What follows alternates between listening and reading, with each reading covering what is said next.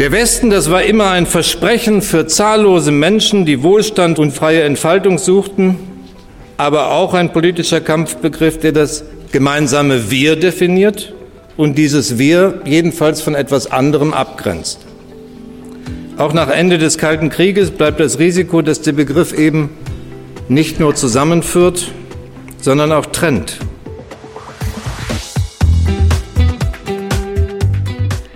Herzlich willkommen, liebe Zuhörerinnen und Zuhörer, zum Podcast des Forum Bellevue zur Zukunft der Demokratie. Einer Veranstaltungsreihe des Bundespräsidenten in Zusammenarbeit mit der Bertelsmann Stiftung. Das Thema des ersten Forums am 19. September 2017 im Schloss Bellevue in Berlin. Welche Zukunft hat der Westen? Zusammen mit seinen Gästen diskutiert Bundespräsident Frank-Walter Steinmeier in der Auftaktveranstaltung des Forum Bellevue die Fragen Ist Deutschland und seine liberale Demokratie im Westen angekommen? Und warum fühlen sich viele Menschen in Deutschland nicht vertreten oder zweifeln daran, dass unser Staat die wirklich brennenden Probleme lösen kann? Die Diskussion beginnt mit der Auftaktrede des Bundespräsidenten. So, meine sehr verehrten Damen und Herren, liebe Gäste, schön, dass Sie gekommen sind.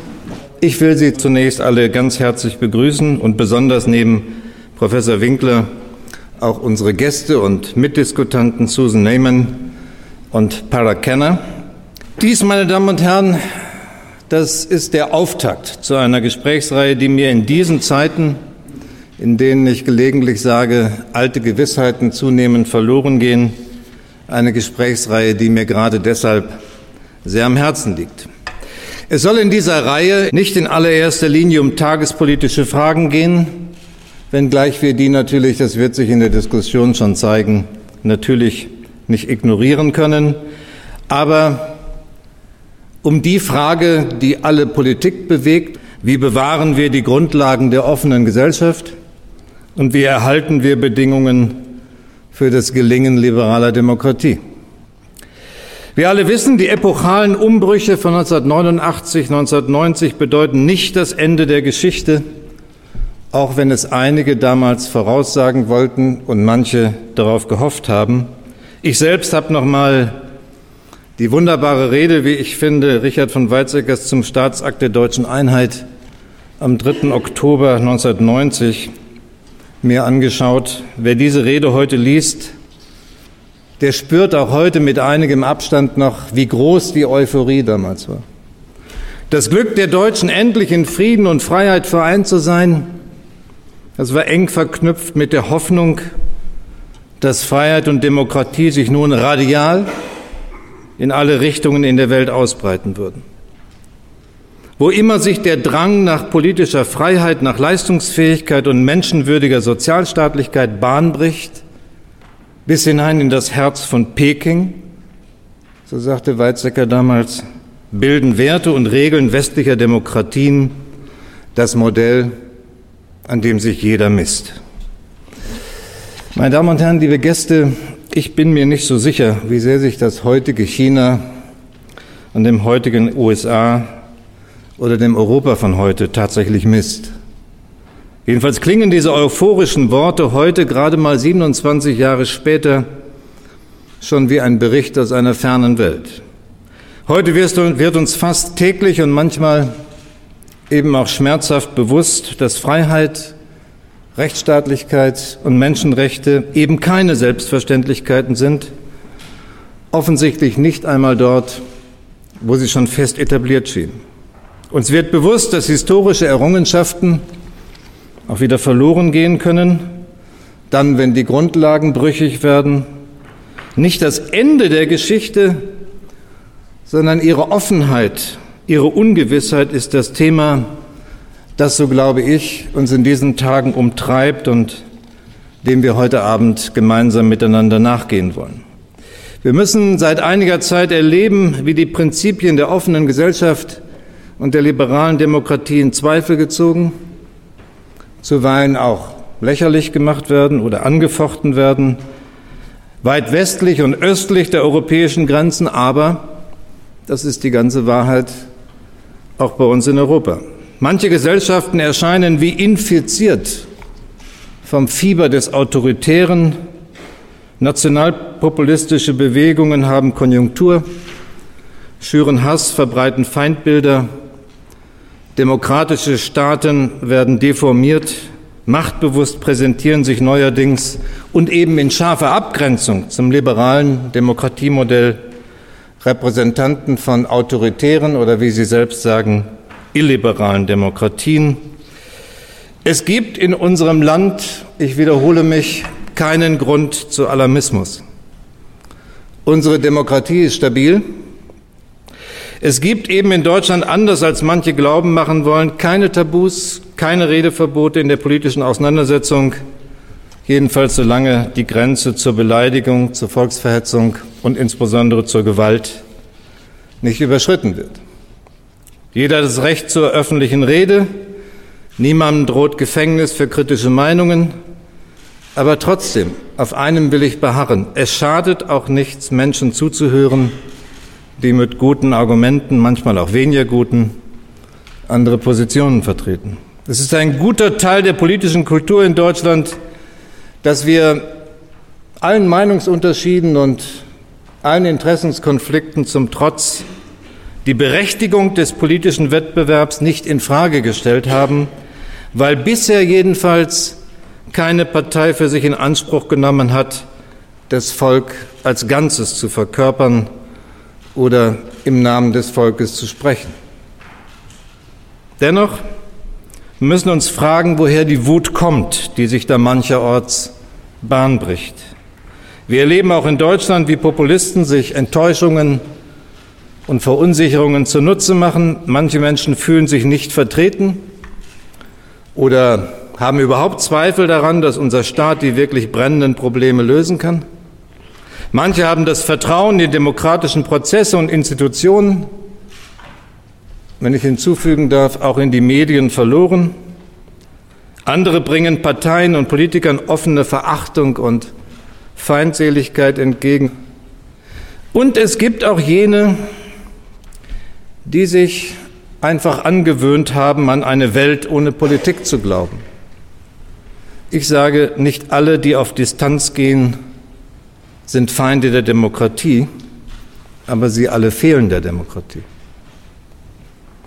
Nicht zuletzt erleben wir, wie sich der demokratische Diskurs verändert, vor allem natürlich in den letzten Jahren durch Internet und soziale Medien. In Zeiten der Filterblasen und Echokammern scheinen immer weniger Bürgerinnen und Bürger über das wirklich dasselbe zu reden. Hassbotschaften, Kommentare tragen zur Polarisierung der Öffentlichkeit bei. Die Verbreitung von Fake News hat bei manchen, wie man hört, den Eindruck entstehen lassen, es sei doch ohnehin alles Lüge. Meine Damen und Herren, Soweit zur Beschreibung. Wenn manche nach dieser Beschreibung mit einem gleichgültigen Schulterzucken dann sagen, und das erlebt man ja gelegentlich in Veranstaltungen, geht sowieso alles den Bach runter, dann kann ich jedenfalls dieser Haltung ganz und gar nichts abgewinnen. Das heißt keinesfalls, dass wir Demokraten uns in Sicherheit wiegen und einfach nur auf altbewährtes setzen und selbstgewiss darauf vertrauen können, dass es schon irgendwie am Ende einigermaßen gut gehen wird. Kürzer, zu übergroßer Gelassenheit besteht aus meiner Sicht auch kein Anlass. Ja, Politik muss die wahrgenommenen Fehlstellen füllen, darf nicht abmoderieren, wo Antworten auf drängende Fragen schlicht und einfach offen sind. Aber wahr ist auch, wir Bürgerinnen und Bürger müssen uns selbstbewusst um die Demokratie kümmern und auch wieder lernen, für sie zu streiten. Wer enttäuscht ist von der Demokratie, der hat einmal was von ihr erwartet.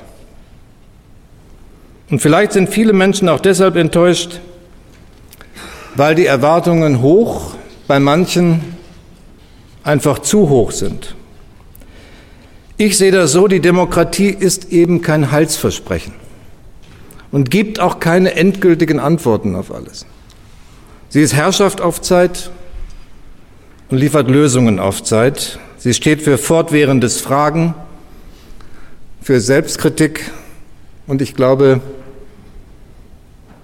als einziges politisches System der Welt eben auch für Selbstkorrektur. Demokratie ist, wenn Sie so wollen, immer auch ein politischer Lernprozess. Und darin liegt, so finde ich, vor allem in Zeiten des Wandelns der eigentliche Grund für ihre Stärke, an die ich glaube. Gerade weil die Demokratie immer unabgeschlossen und ergebnisoffen ist, nur deshalb kann sie Antwort finden auf neue Fragen, die sich aus den radikalen Brüchen unserer Tage, die wir ansatzweise beschrieben haben, ergeben.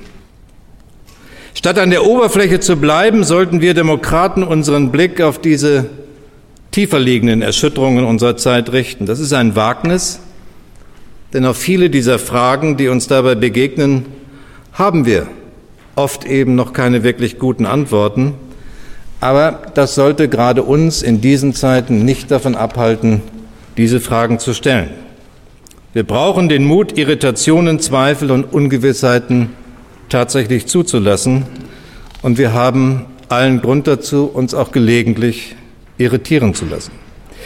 Deshalb, meine Damen und Herren, bin ich so sehr davon überzeugt, dass wir Orte brauchen, an denen wir diese notwendigen Debatten führen können, mit Leidenschaft, klar, aber hoffentlich im Zeichen von Vernunft und mit dem Willen zur Wahrhaftigkeit.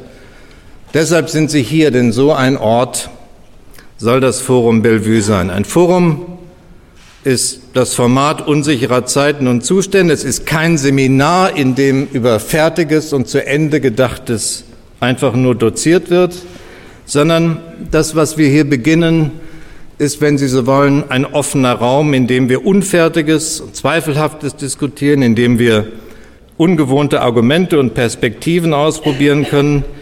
Und in diesem Sinne soll das Forum Bellevue eben ein Ort der Demokratie sein.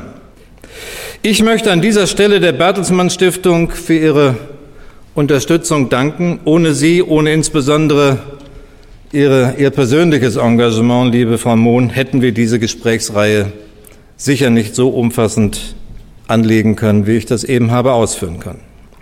Meine Damen und Herren, wir wollen zum Auftakt eine Art Ortsbestimmung vornehmen. Wir haben ein Thema gewählt, das die anderen gewissermaßen überwölbt. Es soll heute um nichts Geringeres gehen als um die Zukunft des Westens. Natürlich stehen wir damit sofort vor der Frage, was wir eigentlich meinen, wenn wir vom Westen reden. Ist das ein geografischer Begriff? Ist das ein normatives Projekt? Ist das ein politisch-militärisches Bündnissystem? Oder ist es ein bisschen was von allem? Ich glaube, für uns Deutsche ist der Westen zunächst mal eine Chiffre für unsere politische Identität geworden. Als verspätete Nation das hat Heinrich, Heinrich August Winkler auf vielen Seiten in vielen Jahren beschrieben, hat unser Land einen langen Weg nach Westen hinter sich und heute hat Deutschland einen festen Platz, das darf man so sagen, in der Wertegemeinschaft der liberalen Demokratien gefunden.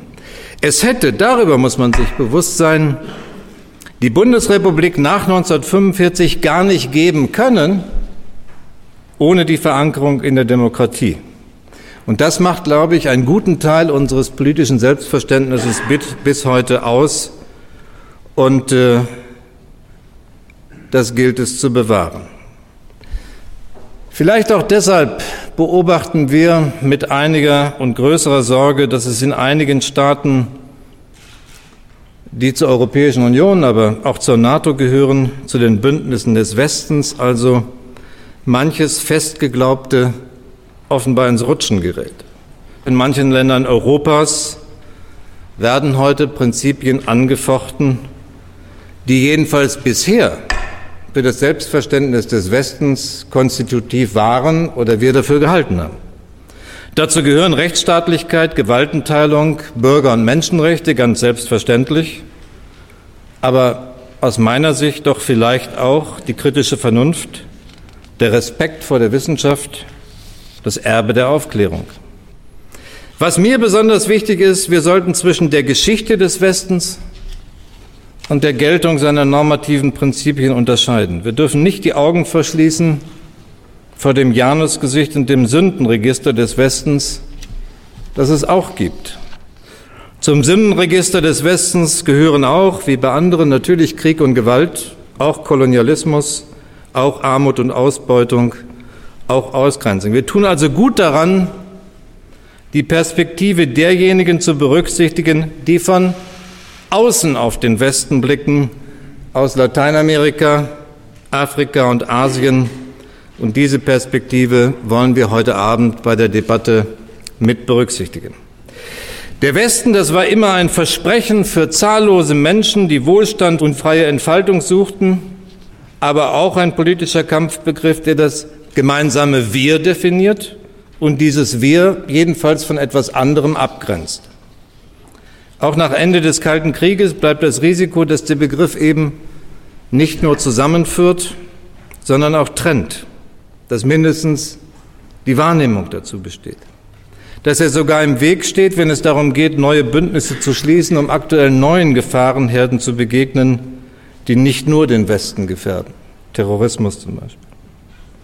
Meine Damen und Herren, unsere Gäste sollen uns heute Abend helfen, mit ihrer Urteilskraft, mit ihrer Erfahrung Fragen wie diese zu beantworten. Lieber Herr Winkler, Sie beschreiben in Ihrem neuen Buch, wie das normative Projekt des Westens in den vergangenen Jahren in die Defensive geraten ist und sie fordern die liberalen Demokraten vor diesem Hintergrund auf, noch enger zusammenzuarbeiten, nicht nur im Rahmen der Europäischen Union. Unser zweiter Gast ist jemand, den ich nicht das erste Mal zu Rate ziehe, der uns auch im Auswärtigen Amt schon mit einem radikal anderen Blick auf die Welt zum Nachdenken gezwungen hat.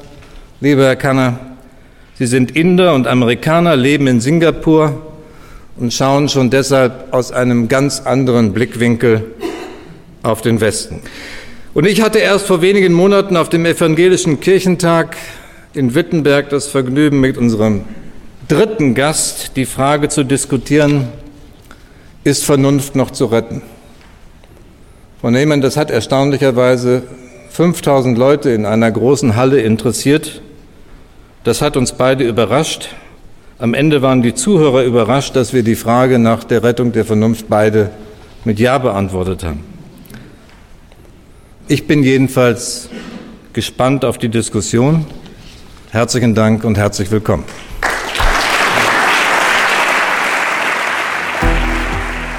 Das war die Rede des Bundespräsidenten beim ersten Forum Bellevue zur Zukunft der Demokratie.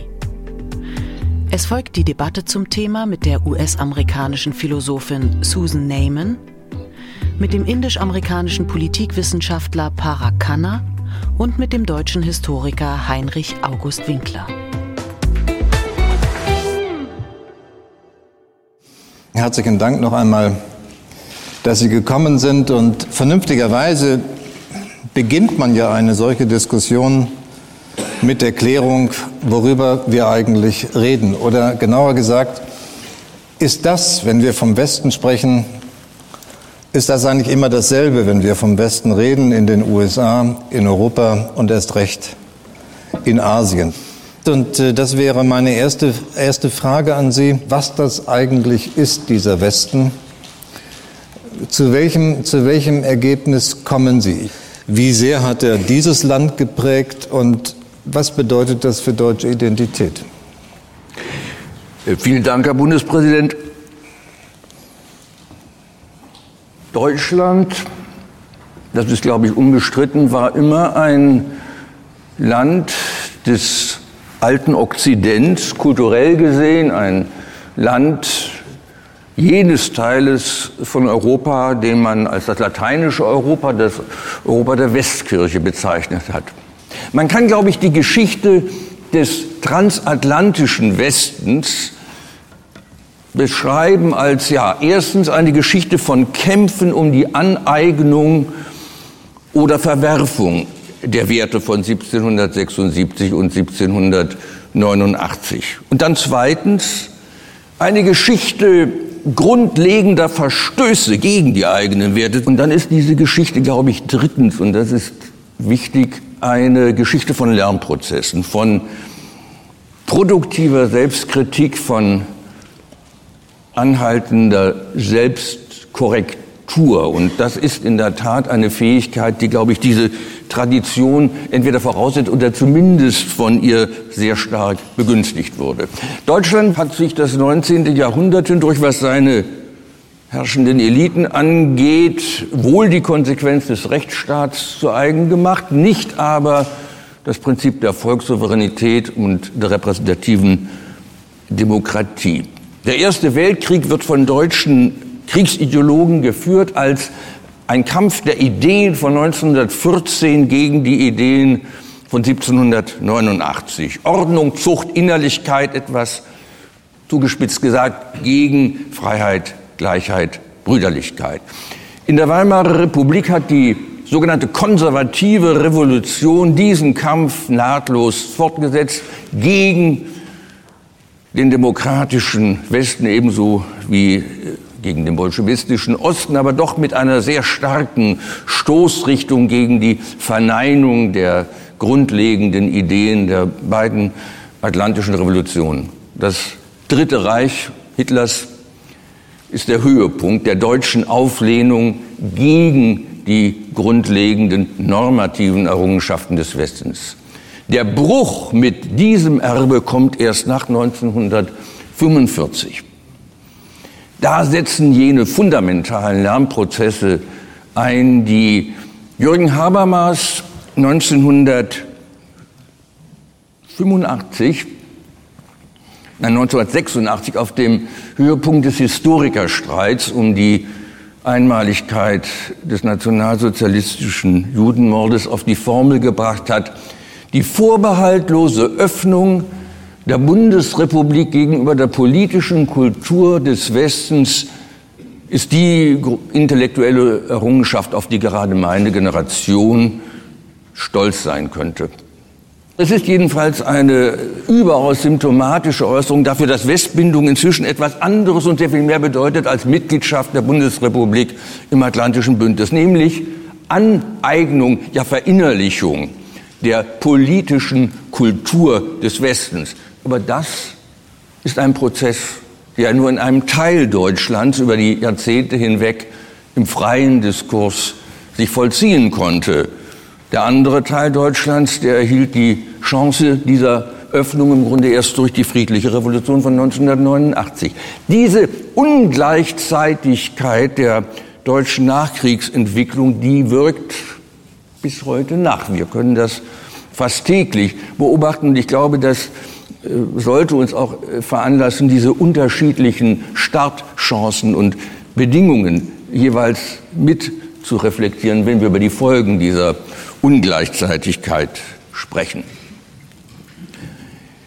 Die Zugehörigkeit zur politischen Kultur des Westens führt uns heute aber fast zwangsläufig zu der Frage, die Sie vorhin aufgeworfen haben.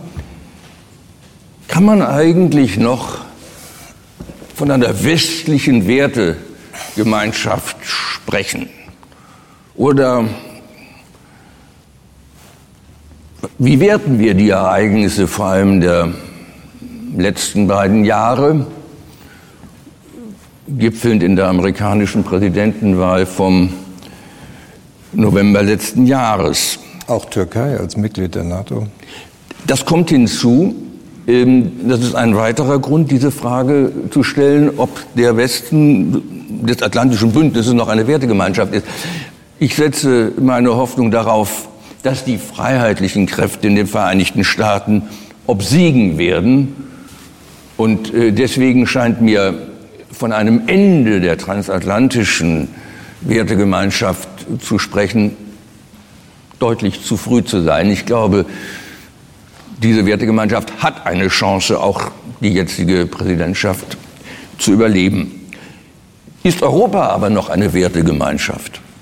Ist die EU heute noch eine Wertegemeinschaft angesichts der Tatsache, dass es äh, auch illiberale Demokratien gibt im Verbund der EU, die die Kopenhagener Beitrittskriterien von 1993 und die normativen Bestimmungen des Lissabon-Vertrags von 2009 auf ihre Weise interpretieren, aber immerhin so, dass das Mehrheitsprinzip zwar alles bedeutet, aber die Gewaltenteilung immer weniger und die Unabhängigkeit äh, der Justiz ziemlich fundamental in Frage gestellt wird. Ich würde sagen, derzeit kann die EU der 27 oder noch 28 nicht behaupten, eine Wertegemeinschaft zu sein. Es muss dieses Problem gelöst werden. Eine Koexistenz von liberalen und illiberalen Demokratien, übrigens ein Widerspruch in sich, in der EU scheint mir auf die Dauer unmöglich. Die Antwort muss so ausfallen, dass das Beispiel der beiden Länder, die sich selbst illiberale Demokratien in Ungarn und Polen, nicht noch weiter Schule macht. Deutschland kann sehr viel dazu beitragen, dass die freiheitlichen Kräfte, die liberalen Kräfte im weitesten Sinne innerhalb der EU zu einer angemessenen Antwort gelangen. Aber das Wichtigste ist, glaube ich, die Verteidigung der politischen Kultur des Westens innerhalb Deutschlands selbst. Vielen Dank.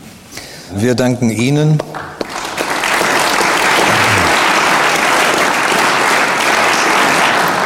Wir danken Ihnen, Herr Winkler. Wir wollen äh, dieser Sicht eine Sicht von außen entgegensetzen. Ähm, Herr Kerner, diesen Blick von außen, äh, den äh, versuchen Sie seit Jahren. Sie haben das niedergelegt in vielen Schriften, die auch bei uns publiziert worden sind. Sie haben fast überall gelebt, wenn ich das so sagen darf. Nicht nur in Singapur, Sie kennen Großbritannien, Sie kennen äh, die USA im Detail. Das Erste, was mich interessiert, gibt es den Begriff des Westens eigentlich im Osten? Spricht man in Fernost vom Westen oder sprechen Sie, wenn Sie in Singapur an der Universität sind, mit Studenten reden, sprechen Sie über die USA? Sprechen Sie überhaupt? Und wenn ja, wie sprechen Sie über Europa? Und ist das, was uns miteinander in vielen Jahren beschäftigt hat, das Konzept des Westens, ist das aus Ihrer Sicht ein erkennbares Konzept gewesen in der Vergangenheit? Sehr gute Frage. äh, vielen Dank, Herr Bundespräsident, liebe Kollegen, liebe Freunde, liebe Gäste. Es ist wirklich eine große Ehre, hier heute Abend anwesend zu sein. Also äh, fangen wir doch mal mit dem, mit dem geografischen, also geografischen und geostrategischen Zusammenhang an weil die Definition des Westens ist doch in diesen beiden Hinsichten seit äh, immer eigentlich umstritten. Gehört zum Beispiel Lateinamerika zum Westen, das bestreiten wir doch immer noch. Äh, und was ist mit Ländern oder Staaten im Osten, die einen Sonderstatus haben, seien die OECD-Länder oder Staaten wie Japan oder Südkorea, die sehr entwickelt sind, die Liberaldemokratien sind, die, einen Sonderbe die Sonderbeziehungen haben zum Westen. Zum Teil werden die auch auf aufgenommen im Begriff des Westens, manchmal auch eben nicht. Äh, aus der asiatischen Sicht gehören diese Staaten auf keinen Fall zum Westen. Die sind einfach Demokratien, die sich im Osten befinden. Und äh, die Wertegemeinschaft, so stark wie sie sein könnte, äh, ist nicht so stark, dass es diese Anziehungskraft überwinden kann von Osten, vom Osten und von Asien. Und das wird immer mehr der Fall. Dann gibt es natürlich nähere Problemfälle wie die Türkei. Also die Türkei ist zwar ein NATO-Mitgliedstaat, hat natürlich, äh, aber also ist natürlich kein echter EU-Mitgliedskandidat mehr, und zwar aus äh, kulturellen und politischen Gründen. Und wie zuverlässig ist die Türkei als ähm, Allierte, auch als NATO-Mitglied, wenn, wenn die Türkei Raketen gerade kauft von Russland und wenn möglicherweise, falls Sie äh, dessen nicht bewusst sind, in ein paar Jahren wird sich die Türkei wahrscheinlich kandidieren, äh, als Mitglieder zu werden, aufgenommen zu werden in die Shanghai Cooperation Organisation. Das, das ist in umgangssprachlich wird diese Organisation als die äh, NATO des, West, des Ostens bezeichnet. Also was wäre daraus, wie würden wir reagieren, wenn ein Grundkernmitglied des West, des westlichen Alliierten, äh, des, der westlichen Allianz sich dann eine östliche Allianz beitritt. Wir sind natürlich nie äh, die, mit dieser Frage, mit diesem, äh, also mit diesem, mit dieser Situation konfrontiert worden. Und jenseits der Probleme. Ich glaube, wir müssen aber denjenigen sagen, die nicht täglich damit zu tun haben, es ist eigentlich keine Militärorganisation. Es ist, es hat militärische Dimension, ist natürlich aber kein Bundes, äh, äh natürlich. Äh, wie, aber die NATO hat sich dann auch gezeigt, nicht so ähm, übereinander oder nie, nicht so einheitlich zu sein, als wir auch wollen, natürlich. Aber kommen wir dann näher auf die, äh, auf die Kernregion des Westens, wo es auch dann natürlich Störungen gegeben hat innerhalb der äh, Wertegemeinschaft. Oder es, gibt, es, gibt es hat Störungen gegeben, die der Einheitlichkeit unterwandert haben. Und äh, natürlich rede ich dann von den äh, Ereignissen des, nicht nur des gesamten letzten Vierteljahrhunderts, sondern nur die letzten 10 bis 15 Jahren reden wir vom, vom Irakkrieg oder von der Finanzkrise und von Brexit. Und insgesamt haben vor allem im letzten Jahrzehnt, äh, hat, ist, äh, hat, das, hat der Westen natürlich, wie gesagt, an beiden Seiten viel an Ansehen eingebüßt.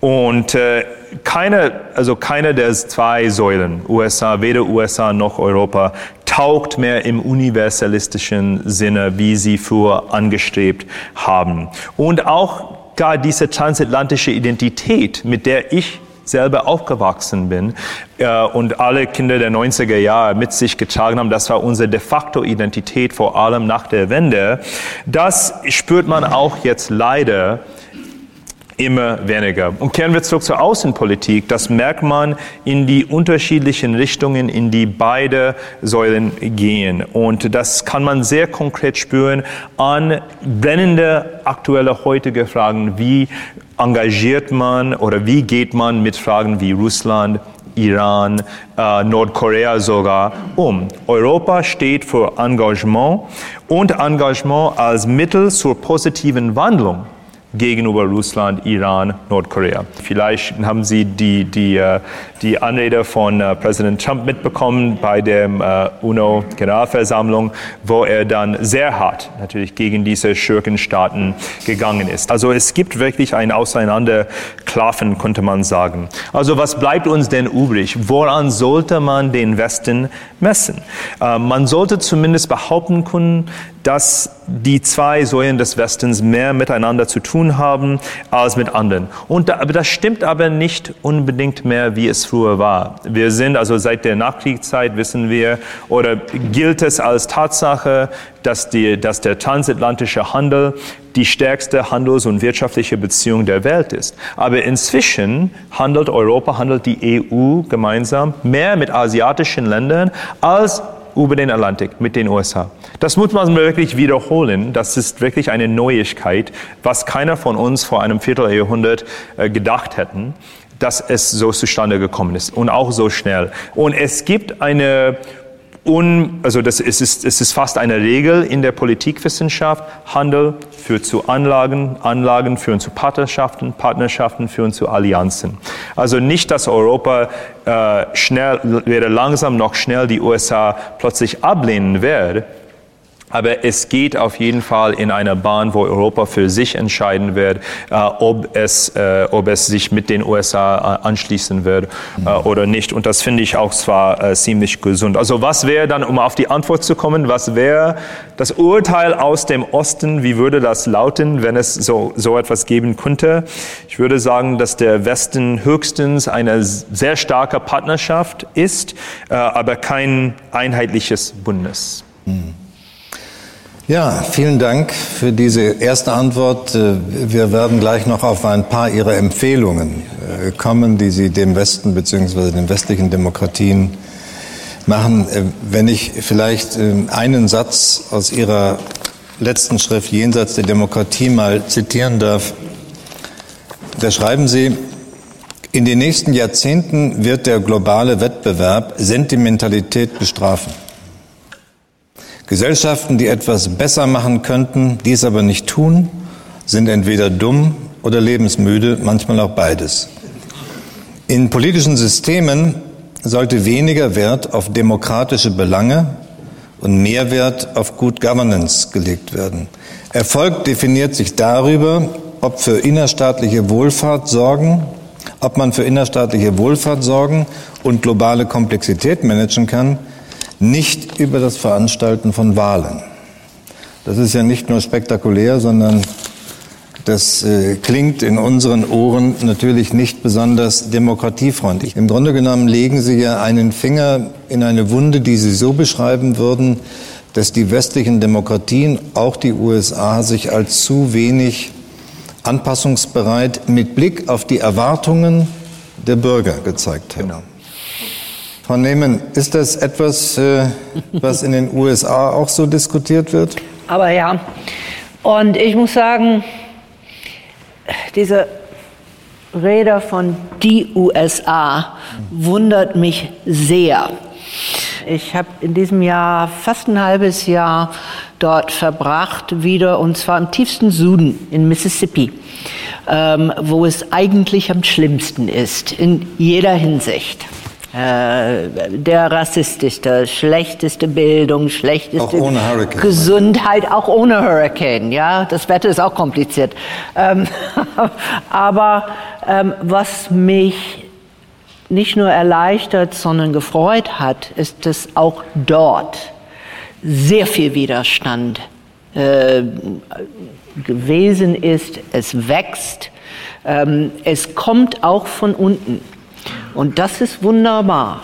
Unsere Presse ist jetzt wieder gut geworden. Die sind endlich wieder ziemlich kritisch. Ich finde sie immer noch nicht so gut wie die deutschen Medien. Ich weiß, es gibt hier Repräsentanten. Das ist keine einfache Schmeichelei. Ähm, ich glaube, das ist ein Grund, warum dieses Land doch gut demokratisch funktioniert, ist, dass es ein gebildetes Bürgertum gibt und ein äh, nicht kommerziellen oder nicht in der ersten Linie kommerziellen Medien gibt. Und das ist wahnsinnig wichtig und das haben wir leider kaum. Also, ähm, Medien ist besser geworden. Es gibt Widerstand äh, bei einigen Richtern. Äh, wir warten immer noch auf Kongress. Aber das Volk wacht auf. Sie sagen eigentlich, wir müssen zurück zu den Wurzeln, zu den Idealen der liberalen Demokratie. Starke, selbstbewusste Bürgergesellschaft, repräsentative Demokratie und uns im Grunde genommen eine politische Kultur zurückerobern, die es schon gab in den USA. Seine Empfehlung ist ja eine ganz andere. Er sagt, äh, so wird es nichts mehr mit den westlichen Gesellschaften, erst recht mit den, mit den USA nicht. Auch der alte Churchill-Satz, den hier alle kennen, ähm, von allen schlechten Regierungsformen ist die Demokratie noch die beste, sagt der Kanner auch. Das äh, kann man heute so nicht mehr sagen. Und Ihre Empfehlung, an die ich allerdings viele Fragen habe, geht dann dahin, was wir eigentlich brauchten, ist eine in Ihren Formulierungen direkte Demokratie. Wir sagen, die Verknüpfung von direkten Partizipationsmöglichkeiten auf der einen Seite mit technokratischen, bürokratischen Entscheidungsverfahren auf der anderen Seite. Ich habe da ehrlich gesagt, äh, Herr Kanner, meine Zweifel, weil darin steckt ja viel Vertrauen. Erstens in die Objektivität von Informationssystemen. Zweitens äh, in, die, in, den, in den Glauben an einen völlig unpolitischen und nur am Gemeinwohl orientierten Experten- und Verwaltungsapparat? Und die dritte große Frage, ich meine, das ist die Kernfrage der Demokratie, wer bestimmt eigentlich über das, was Gemeinwohl ist und nach welchen Prioritäten es umgesetzt wird? Im ersten Satz eines Kapitels dieses Buchs steht, wir müssen die äh, Pflicht, verpflichtete Wahlbeteiligung fördern. Das haben zwar sehr, also durchaus demokratische Staaten wie Belgien, Australien und so weiter. Das konnte man sogar verabschieden, dass es verpflichtete Wahlbeteiligung gibt, damit ein Staat wirklich demokratisch äh, regiert wird. Also ich habe auf keinen Fall irgendwas gegen die wahldemokratische Praxis oder Demokratie an sich und Liberalismus. Sie haben nichts mein, dagegen, aber Sie empfinden sie nicht als konstitutiv. Es reicht nicht aus. Wir müssen diese Triebe und diese Systeme, die wir kennen, die wir gut, äh, die gut entfalten sind im Laufe der letzten Jahrhunderte, auch ergänzen. Und zwar aus dem Grund, weil es ist nicht ähm, universell im Westen, dass dieses Modell taugt heute. Und das merken wir vor allem im Laufe der letzten, nur der letzten zwei Jahren, wo vier sehr konsequente Wahlen stattgefunden haben. Erstens im 2016 fand die Brexit-Stimme, äh, Brexit-Wahl statt in, in Großbritannien und dann natürlich Ende des Jahres in den USA mit Trump. Aber in 2017 kamen kamen die guten Nachrichten, könnte man sagen, mit, den, äh, mit der Wahl ähm, in, ähm, in Frankreich und, äh, und was wir jetzt schon für ein, äh, ja, also die Stabilität, sagen wir mal, in, äh, im deutschen Zusammenhang, hat dann die beide, also die, die Kernstaaten Europas, haben den Pessimismus vom Ende 2016 2016 wirklich wieder, widerlegt. Und das finde ich gut so, aber es enthüllt was viel Tieferes aus meiner Sicht. Und zwar, dass der Westen in zwei Gruppen auseinanderklafft im Moment. Zwischen anglosächsischen, von Populisten geführten Regimen und sozialdemokratischen Pragmatisten. Ähm, und wir müssen zu dieser Betrachtung Stellung nehmen. Ich mache meine Forschung, ich versuche, also ich sehne nach einer gewissen Objektivität, äh, in, in unseren politischen Diskurs zu bringen, weil wir haben nicht 2000 Jahre Politikwissenschaft und politische Philosophie, um alle vier Jahre den ganzen, den gesammelten Sachverhalt des Regierens auf den Kopf zu stellen. Wir haben viel Lernen gesammelt im Laufe der letzten paar tausend Jahren. Es gibt zivilisierte Gesellschaften und deren Regierungen, die den allgemeinen Wohlstand fördern durch gute Infrastruktur, Sicherheit, Gesundheitswesen und die Menschenrechte würdigen und schützen durch Rechtsstaatlichkeit. Ähm, und es gibt die Staaten, die das nicht tun. Und in einem Zeitalter, wo die Fähigkeit des Staates, äh, wo die Fähigkeit des Staates herausgefordert wird durch Komplexität, Technologie, Populismus und so weiter, zeichnen sich gute Regierungen dadurch aus, dass sie möglichst viel Stimmen zuhören durch demokratische Wahlen und durch Sozialmedien.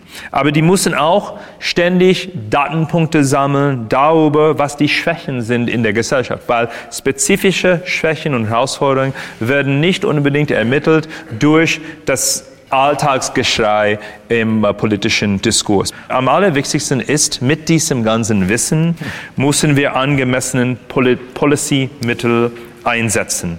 Und zwar auf dauerhafte Art und Weise. Und Staaten, die diesem Rezept nicht folgen, befinden sich in einem Teufelkreis von Delegitimierung heute. Sie mangeln nicht an tugendhaften Verfassungen, sie mangeln nicht an wahldemokratischer Praxis, sie, sondern sie versagen an einem genauso wichtigen Maßstab, nämlich der Leistungsfähigkeit. Und das fehlt in unserem Diskurs heute, diese Betonung auf die Leistungsfähigkeit, weil die Input-Legitimität der Wahlen, der Stimmen, der Wahlbeteiligung haben wir alle. Es mangelt sozusagen an dieser sogenannten Technokratie. Und da, damit meine ich nicht eine entfernte ob also irgendwie äh, äh, ja, vergöttlichte irgendwie Gruppe von Leuten, die, die nichts mit der Realität zu tun haben. Also ganz im Gegenteil. Die müssen doch, die sind diejenigen, die dafür da sind, um immer zuzuhören und versuchen, die richtigen Mittel äh, äh, zu entwerfen. Wenn Sie, Herr Kenner, wenn Sie sozusagen von einem inputorientierten, auf Wahlen basierten Legitimität, Legitimitätssystem zu einem output-orientierten verlagern, dann kommen Sie im Grunde genommen am Ende zu einem ökonomisch-metrischen System, in dem Leidenschaft, Emotion, Kultur. Kultur keine Rolle mehr spielen oder vielleicht noch eine, eine sehr nachgeordnete. Deshalb, ähm, ich höre es, ja. aber frage mich gleichwohl, ist das wirklich zu vereinbaren miteinander?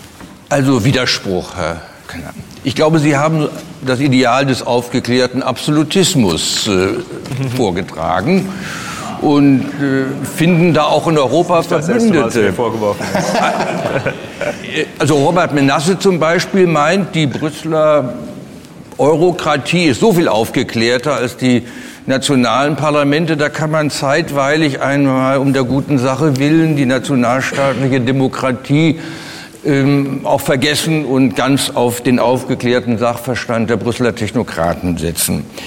Ähm, das setzt viel Vertrauen in die politische Weisheit der Technokratie voraus. Und Sie haben vorhin die Frage formuliert, wer definiert Gemeinwohl. Ich habe von Ernst Frenkel, einem der großen deutsch-jüdischen Remigranten, in meiner Zeit als Assistent an der Freien Universität in den 60er und frühen 70er Jahren mir gemerkt, die Unterscheidung zwischen a priori und a posteriori Gemeinwohl. A priori Gemeinwohl, so wie sich das äh, Rousseau vorgestellt hat, das kann ja. auch ein aufgeklärter Despot unter Umständen formulieren. Das äh, könnten auch äh, Platons äh, Weise sein und Platon war kein Freund von Demokratie, schon gar nicht der attischen Versammlungsdemokratie, gegen die er dann auch begründet. Die Wächterfigur bei Platon nutzen Sie ja auch durchaus, ne? Gerade deswegen, ja. weil er, er, hat, er hat natürlich Angst vor der Demokratie als die ja. Vorstufe vor dem Autoritarismus. Also meine Frage wäre, wie wollen Sie dann vermeiden, dass genau diese Erfahrung einer Herrschaft äh, aufgeklärter Technokraten oder auch Bürokraten jene Entfremdungserlebnisse auslöst, die zur Wurzel des Nationalpopulismus gehören. Das Gefühl, es, ich nehme jetzt noch mal Bezug auf die EU, das Gefühl, es mit einer verselbstständigten Exekutivgewalt zu tun zu haben. Dieser Begriff der verselbstständigten Exekutivgewalt stammt von Karl Marx und zwar aus seiner Kritik und seiner Theorie des französischen Bonapartismus. Und ich glaube, es ist ein Begriff, der für Demokraten, für liberale Demokraten ähm, ein gewaltiges Warnsignal enthält. Der, die Meinung, dass Gemeinwohl von irgendjemand a priori formuliert werden könnte, führt in die Irre. Frenkel hat immer mit sehr guten historischen Gründen argumentiert, in einer freiheitlichen, pluralistischen Demokratie ergibt sich das Gemeinwohl aus der Auseinandersetzung unterschiedlicher Interessen, die aber nur dann zivil erfolgen kann, wenn ein demokratisches Gemeinwesen nicht nur aus dem legitimen, kontroversen Sektor besteht, sondern auf einem nicht kontroversen Sektor gemeinsam geteilter Grundüberzeugungen beruht. Und in Europa, glaube ich, gehört das wirklich zum inzwischen gemeinsamen Erbe aller liberalen Demokratien, dass es dieses Grundkonsenses oder eines gewissen Verfassungspatriotismus bedarf einer Tradition der geübten Partizipation. Wo das fehlt, kann Technokratie nur zum Vehikel eines erstarkenden Nationalpopulismus werden und das wäre brandgefährlich. Frau Nehmann, es drängt Sie, merke ich. Ja, in mehrere Richtungen. Ähm, Erstens, wir wollen keine Philosophie-Geschichte hier äh, betreiben, aber wenn man von Platon spricht, muss man sich auch, glaube ich, an die äh, Zusammenhänge äh, erinnern. Äh, sein Hass auf die Demokratie war direkt damit verbunden, dass sein Lehrer gerade von dieser Halbdemokratie, was keine wirkliche Demokratie war, zu Tode verurteilt. Und ähm, zu sagen, dass wir Lehren aus der Philosophie seit 2000 Jahren bezogen haben, Entschuldigung, es ist mein Fach. Und es gibt äh, unter Philosophen wirklich ganz wenig ähm, Einigkeit über gerade Fragen, die in Platons Meisterwerk äh, vorkommen. Also äh, ich, ich finde es sehr problematisch, das zu zitieren als Argument gegen die Demokratie, ohne den Zusammenhang zu kennen. Das Zweite, was ich sagen wollte, ist, äh, eine Stadt ist keine Firma ähm, und kann nicht von McKinsey betrieben werden. und ähm, Wohlstand und Effizienz sind wirklich die sind Werte. Ich will nicht sagen, dass sie äh, keinen Wert haben, aber sie sind um Gottes Willen nicht die einzige Werte, die wir ähm, unterstützen wollen, wenn wir an eine politische Staatsform denken. Und ich habe auch Ihr Buch mit Interesse, aber auch, muss ich auch zugeben, mit etwas Ärger gelesen, weil mir fehlte vollkommen ein Kenntnis anderer Werte außer eben Wohlstand und Effizienz. Ich müsste dabei denken, Entschuldigung, dass ich Sie unterbrochen habe, es sprang aus mich heraus, Kultur. Woher stammt Kultur? Ähm,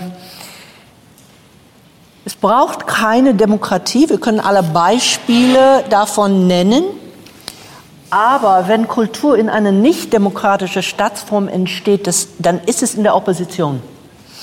Ähm, das heißt, ähm, ich müsste an Bücher, Sie dachten an ähm, ähm, autoritärische Staatsform, ich dachte an Aldous Huxleys Brave New World, muss ich ehrlich sagen. Ich weiß nicht, ob das ähm, hier bekannt ist. 1984 ist viel bekannter geworden.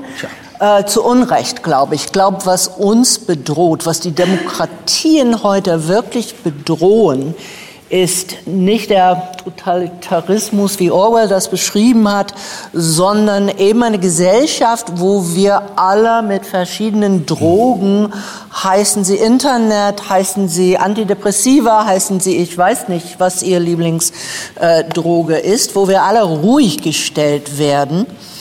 Ähm, und alles läuft irgendwie um Wohlstand und Effizienz. Das ist der Gefahr, finde ich, was aus Ihren äh, Vorschlägen kommt. Ich könnte länger reden, aber vielleicht äh, wollen Sie eine Chance Antwort. haben. Ja. Nicht, nicht zu vergessen, dass das Modell, was entworfen wird im Buch, lautet direkte Technokratie, nicht nur Technokratie. Von Technokratie, vom Maoismus, Sowjetismus haben wir schon genug gehabt. Das ist auch ein hoffentlich ein geschlossener Kapitel in der Menschengeschichte.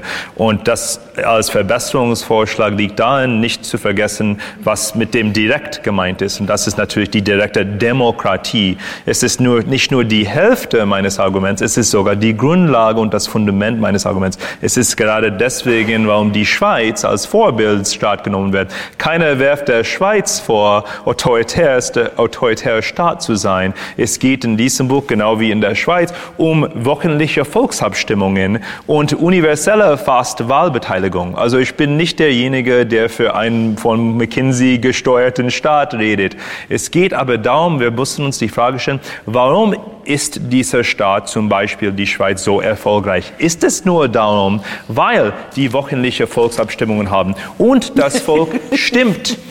Das Volk bestimmt, was sind eigentlich unsere Werte? Wofür sind wir? Was wollen wir? Äh, wollen wir mehr Einwanderer haben und so weiter? Das sind Fragen, die vom Volk bestimmt werden. Und in diesem Modell, was ich entworfen habe, also direkte Demokratie, das ist die Antwort darauf. Also nirgendwo hätte ich behauptet, habe ich behauptet, dass von irgendwelchen Technokraten aufersetzt wird, was unsere gemeinsamen Werte und Ziele sind. Das bestimmt das Volk. Aber wie wird das umgesetzt? Würden wir nur dafür plädieren, Jahrzehnte nach dem anderen, wie bei uns leider in den USA. Es wird plädiert dafür, dass seit 40 Jahren, dass Arbeiter, die ihre Jobs ver äh, verloren haben durch, das Out durch den Outsourcing-Prozess äh, und technologisch outsourced worden sind, dass die irgendwelche Hilfe bekommen vom Staat. Das haben die dafür plädiert in Umfragen, das wissen die Arbeitgeber auch, also, äh, und äh, das, das sieht auch jeder Experte. Haben die das bekommen nur über den demokratischen Prozess? Die Antwort lautet nein.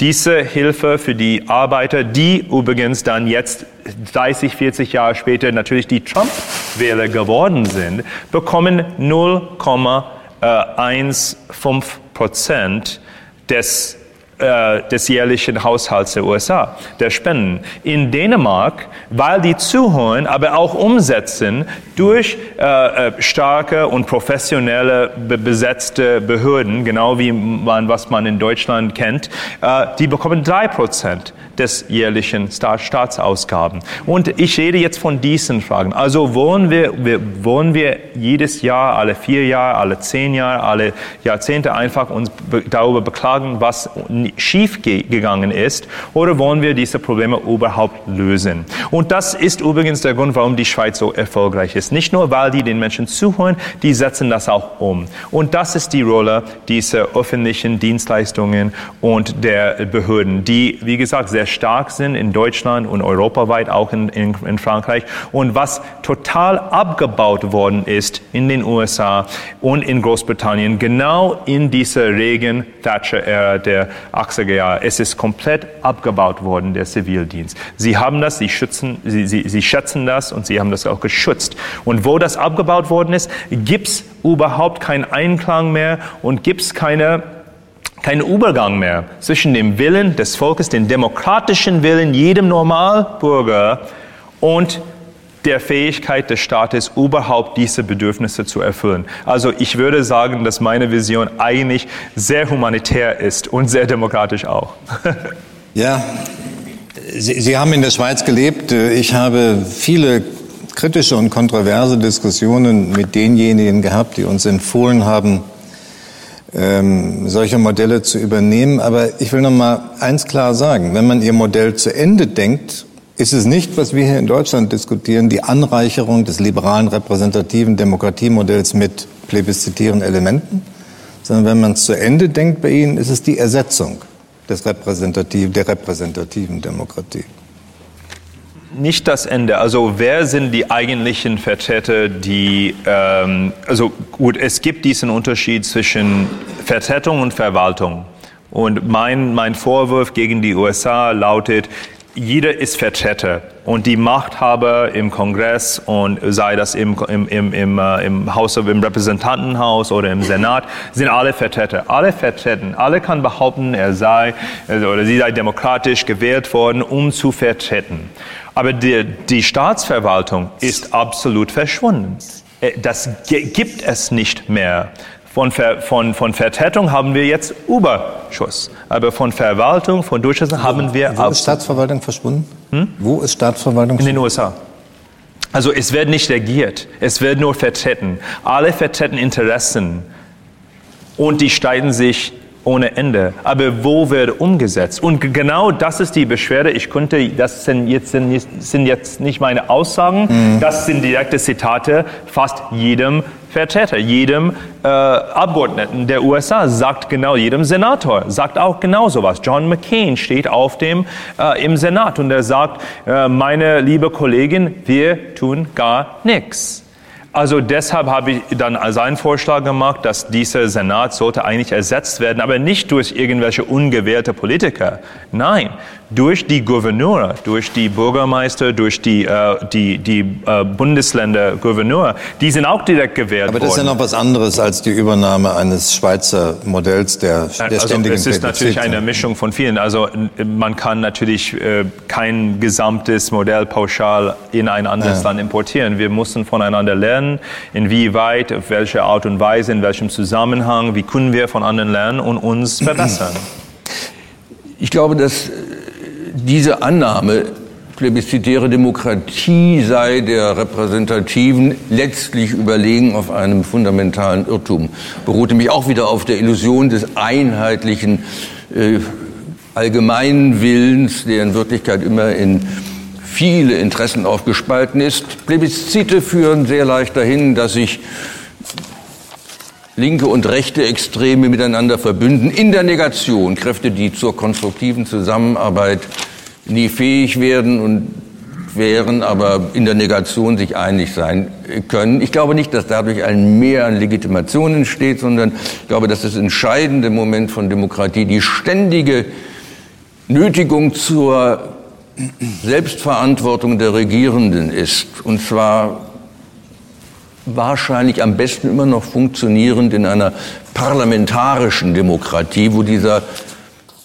Dialog sehr viel eher gesichert werden kann als in Präsidialsystemen. Aber das ist ein weites Feld. In der Summe, glaube ich, ist die, ist die Frage, wer trägt die Verantwortung, wer kann zur Verantwortung gezogen werden, das Entscheidende, um einem System Legitimation zu verschaffen. Ein zweiter Punkt, der von Ihnen so hervorgehobene Gedanke der Effizienz.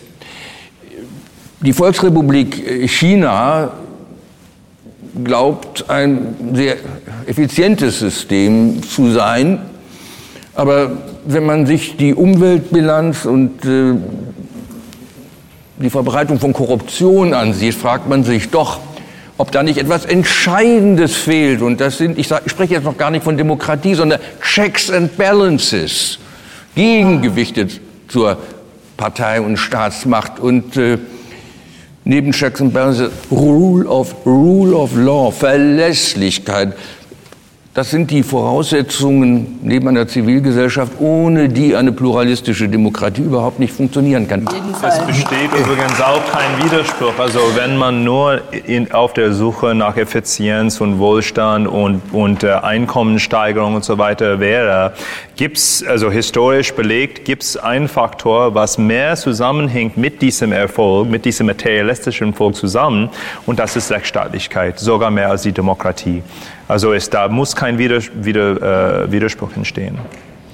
Naja, gut, aber ich meine, das ist dann natürlich eine Rechtsstaatlichkeit, die sich nicht mehr misst, und das ist ja die Tradition, der Rule of Law, an dem vom Gesetzgeber vorgegebenen Recht, sondern das ist etwas, das entsteht aus Regeln der Erfahrung der Expertise, die sich ähm, in der Administration selbst bilden. Das ist schon etwas anderes. Ich glaube, bei, bei genauerem Hinschauen ist das nicht der Rechtsstaat, von dem wir sprechen im klassischen Modell. Das werden wir aber heute Abend nicht zu Ende diskutieren, sondern bei einer anderen Gelegenheit. Aber soll so ein bisschen andeuten, warum mir dieses Thema so am Herzen liegt und weil ich glaube, unabhängig von den Tagesfragen, über die wir zu Recht streiten, wir uns über diese langfristigen Entwicklungen in der Demokratie wirklich ernsthaft Gedanken machen müssen. Danke fürs Hiersein. Vielen Dank. Das war das erste Forum Bellevue zur Zukunft der Demokratie.